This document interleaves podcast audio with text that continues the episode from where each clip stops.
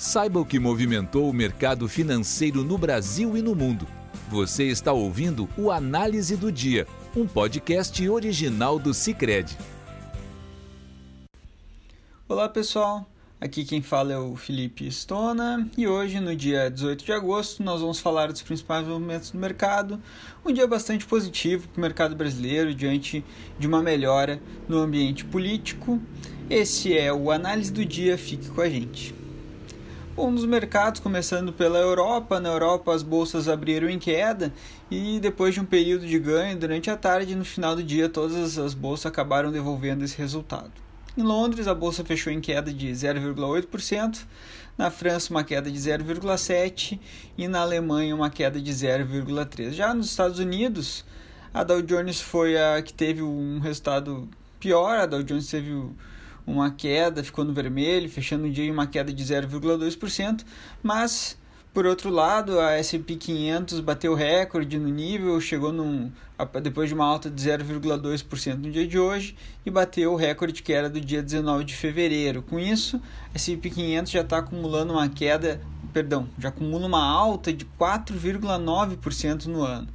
A, a Nasdaq é outra que já bateu os recordes do, de fevereiro, já devolveu toda a queda do período da pandemia e só a Dow Jones ainda não conseguiu é, voltar aos patamares que estava antes da pandemia lá em fevereiro. Esse resultado ele foi impulsionado em parte pelo, pelos estímulos do governo, que já vem há muito tempo é, afetando a economia americana, e um otimismo dos investidores com a habilidade do mundo de lidar com a pandemia. A Nasdaq, que nem eu falei, a Nasdaq vem apresentando resultados positivos já há mais tempo, a Nasdaq também teve um desempenho positivo no dia de hoje e fechou em alta de 0,7%.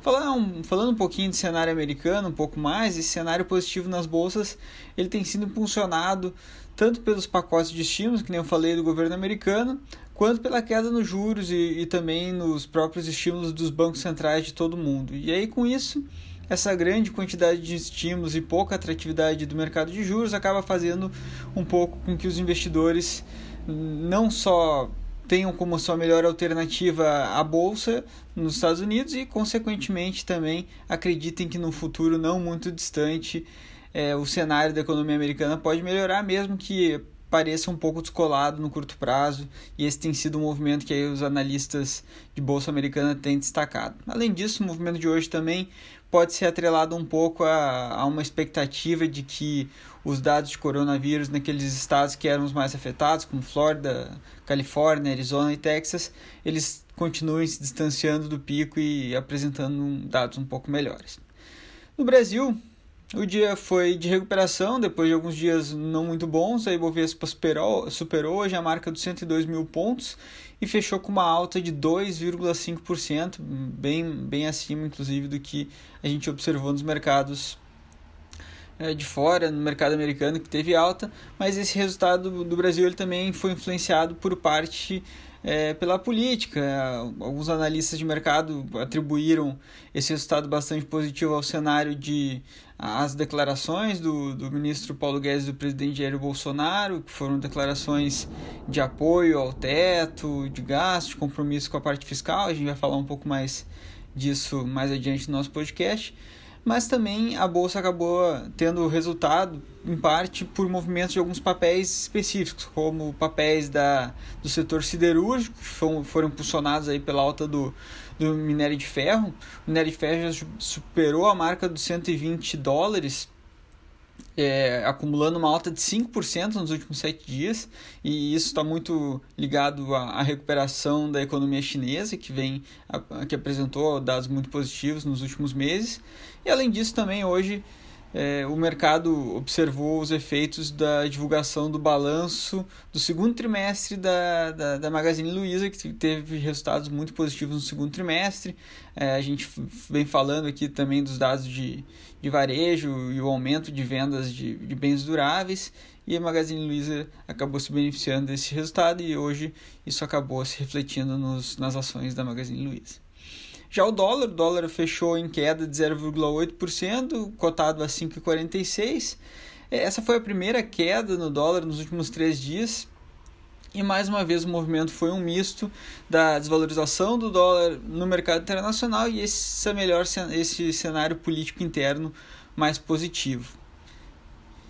É, é bom destacar aqui que o dólar, as moedas emergentes, elas acabam sofrendo um pouco também por essa atratividade que o mercado americano tem, ainda apresenta, que nem eu falei pouco antes, o mercado americano, o mercado de ações americano ainda está muito atrativo. Então, ainda não está valendo muito a pena, por exemplo, para o investidor estrangeiro é, trazer os seus recursos para um país emergente, e aí para qualquer tipo de ativo. Né? Então, esse, esse dólar acaba ainda, vai, não só no Brasil, mas em outros países emergentes ainda deve ser afetado por esse movimento, enquanto os países desenvolvidos ainda tiverem espaço, o, as moedas devem continuar sofrendo, mas hoje foi um dia positivo para o real. Hoje o dólar fechou nessa queda aí quase de 1% em 5,46. E, e sobre as declarações que tiveram aí do, do, do presidente Bolsonaro e do ministro Paulo Guedes, foram declarações bastante positivas, demonstrando é, esse apoio mútuo, respeito ao teto de gastos, e isso, é um, isso foi muito bem visto pelo mercado, isso também foi sentido no mercado de juros principalmente na parte mais longa da curva de juros, onde normalmente essas questões fiscais costumam ter, ter maior efeito. Na parte curta, olhando para janeiro 21, a gente teve uma queda de 3 pontos, sendo cotada a 1,89 ali os contratos de DI para janeiro 21. Já janeiro 23 teve uma queda um pouco mais expressiva de 20 pontos, a, fechando a 13,86. Apesar disso, o mercado segue com receio da situação fiscal brasileira que isso inclusive foi um pouco impactou, deu para ver isso no, no dólar, que durante o dia chegou a ter uma queda de 1,2% e depois acabou devolvendo um pouco essa queda. Isso acabou acontecendo, o mercado de juros também teve esse movimento, então a gente percebe que o mercado continua receoso com o, com o cenário fiscal brasileiro e isso é uma coisa que realmente deve acabar demorando para tranquilizar de, de vez. Mas pelo menos hoje foi um dia bastante positivo nesse sentido. E por fim, hoje o um outro destaque do dia foi a divulgação das projeções do Ministério da Economia para a economia brasileira. O Ministério da Economia divulgou um, uma queda, uma projeção de queda no PIB de 4,7% no final do ano e com uma queda no segundo trimestre entre 8 e 10%, segundo a nota divulgada ali pelo governo.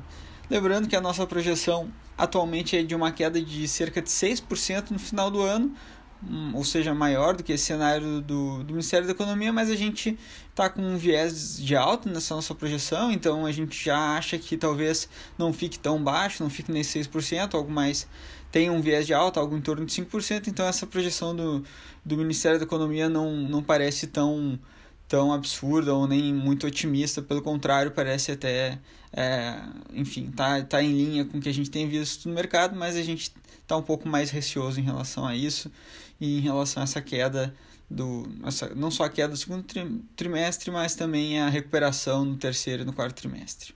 Além disso, o Ministério da Economia também divulgou dados é, relativos a, aos pacotes de auxílio e aí divulgaram ali é, um, que foram gastos mais de 500 bilhões de reais em pacotes de auxílio durante a pandemia. Isso demonstra um pouco porque essa questão fiscal tem, tem tomado tanto espaço no, no, no noticiário e tem gerado algumas polêmicas no cenário político.